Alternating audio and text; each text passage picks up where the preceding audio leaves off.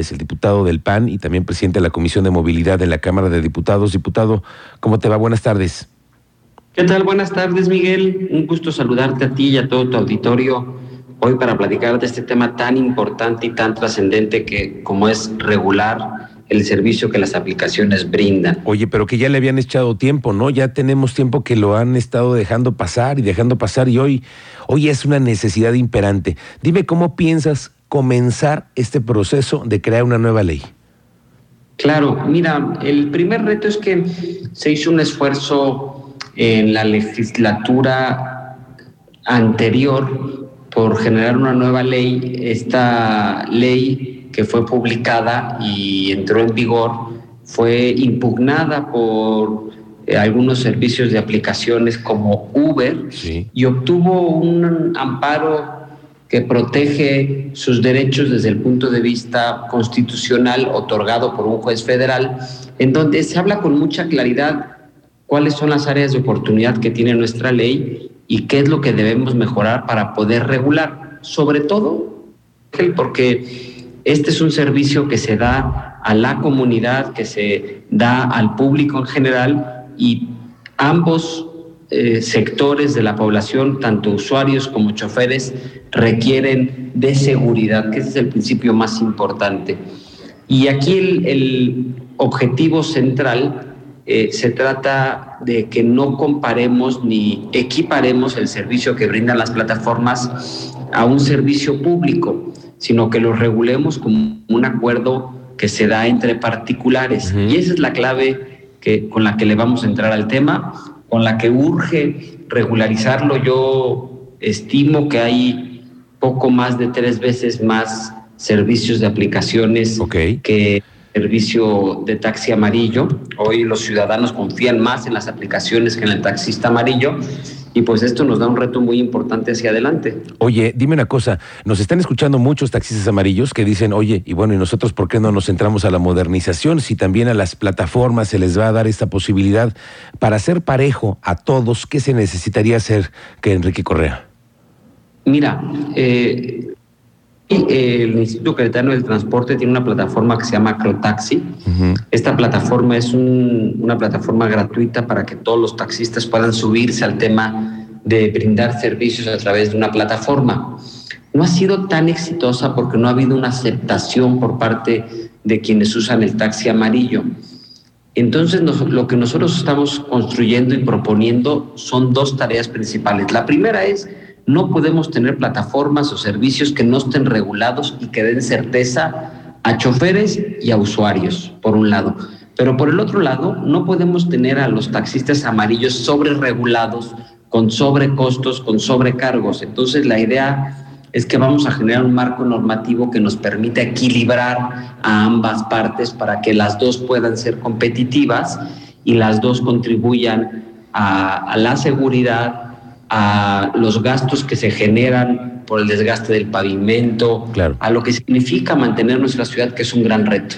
Oye, diputado, pero para eso también hay que escucharlos a todos, ¿no? Los que viven realmente en las calles, padecen, saben de las necesidades que hay, por ejemplo, del tema de telecomunicaciones, a veces hasta a ellos les falla el teléfono, las aplicaciones, en fin, hay que escucharlos a la, a la gente que está en la calle. ¿Va a haber mesas de diálogo? ¿Cómo piensas tú incorporar y escuchar a la gente que está realmente en la calle? Mira, llevo muchos meses trabajando en este tema de escucha, eh, escuchando por un lado a los taxistas, a las agrupaciones, a quienes conforman este gremio de los taxis amarillos, cuáles son sus necesidades, sus peticiones. Por el otro lado, escuchando también a los que eh, son parte de estas plataformas como Didi, como Uber, como InDriver, este, eh, y por el otro lado, pues saliendo a la calle escuchar a los usuarios. Yo creo que ahora lo que estamos ahorita es en el tiempo de construcción de una propuesta que nos permita resolver las necesidades que ambos nos han, que ambos lados nos han planteado. Y es en lo que estamos ahorita en esta etapa, en la construcción de una propuesta que sea viable, que sea constitucional y que nos permita ya resolver de fondo este asunto. Oye, resolverlo de fondo requerirá tiempo. ¿Cuánto tiempo estimas tú para que podamos tener en una víspera de un documento ya preelaborado para que sea discutido? Yo tengo la, meta de que en este año quede este documento propuesto, quede eh, socializado y aprobado por el Congreso para que el 2023 sea un año que ya iniciemos con, con este eh, documento aprobado y que entre en vigor y así podamos iniciar el año ya con estas nuevas modalidades. Ok, eso sería un muy buen reto que se cumpliera de aquí a diciembre que tuviéramos esta ley. En esta parte también me preguntan los choferes, que son la fortaleza de cualquier sistema de transporte, los choferes. Se está pensando que en las aplicaciones, en cualquiera de ellas, se pueda tener la garantía de que los choferes cuenten ahora con un servicio de cuidado, digamos, médico. Mira, eh, en el tema laboral no corresponde a la legislatura local regularlo. Eh, recordemos que la Ley Federal del Trabajo eh, señala con mucha claridad que quienes manejan estos servicios pueden ser contratados en dos modalidades. Entonces, esa tarea ya le corresponderá al Congreso Federal, a nuestros legisladores federales. A nosotros, en lo local, lo que nos corresponde es regular el tema de cómo se brinda el servicio, cómo se garantiza a choferes y a usuarios sus derechos, pero el tema laboral es exclusivo de la federación, no, no nos compete a nosotros entrarle porque además está regulado por la Ley Federal del Trabajo. Oye, Enrique Correa, en otras partes del mundo los taxistas no solamente viven del pasaje, sino también de la publicidad que muchas veces hay en las interiores de las, eh, de las unidades, a veces pantallas, a veces estos letreros luminosos que muchas ciudades también se ocupan. ¿Han ustedes pensado en la posibilidad de que esto también pueda existir, que sea regulada la publicidad dentro de los taxis y al, exterior? Fíjate que sí, eh, yo creo que la ley tendrá que contemplar todos los aspectos en los que eh, podamos mejorar el nivel de ingreso, la calidad de vida de los choferes y de los concesionarios. Creo que hay que redignificar el, el tema de quienes brindan estos servicios, porque además es evidente hoy eh, la ciudad está sufriendo una transformación y estos grupos se convierten en eh, elementos importantísimos para que Querétaro siga desplazándose, moviéndose y conectando a las personas a la escuela, a los servicios, a la salud y a los distintos mecanismos.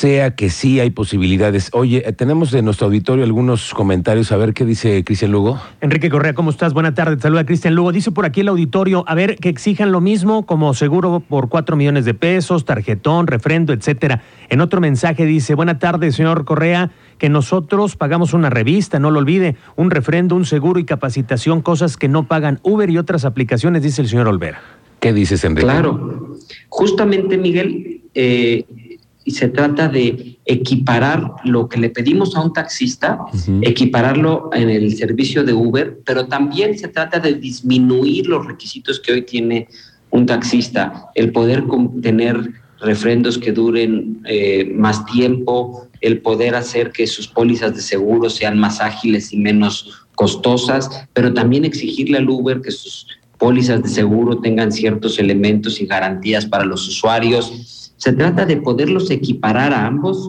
disminuyendo los requisitos del taxi amarillo e imponiendo requisitos a quienes usan un servicio de plataforma. A quienes hoy están utilizando un servicio de plataforma, ¿se les estaría pensando en una ley en la que se tuvieran que inscribir, por ejemplo, para un padrón y poder dar el servicio? Sí, por supuesto. Ese es un tema clave para el tema de seguridad.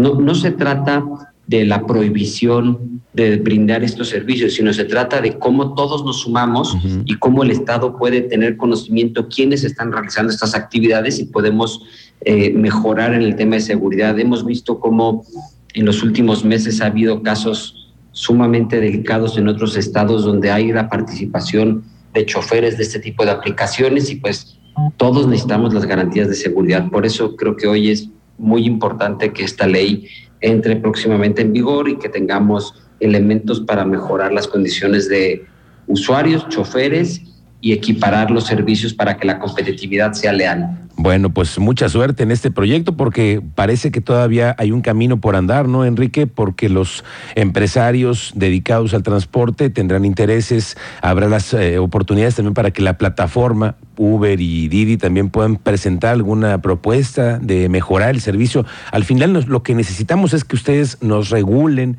el servicio que se está ofertando en la ciudad, en la zona metropolitana. Así es. Se trata, Miguel, de regular la realidad social.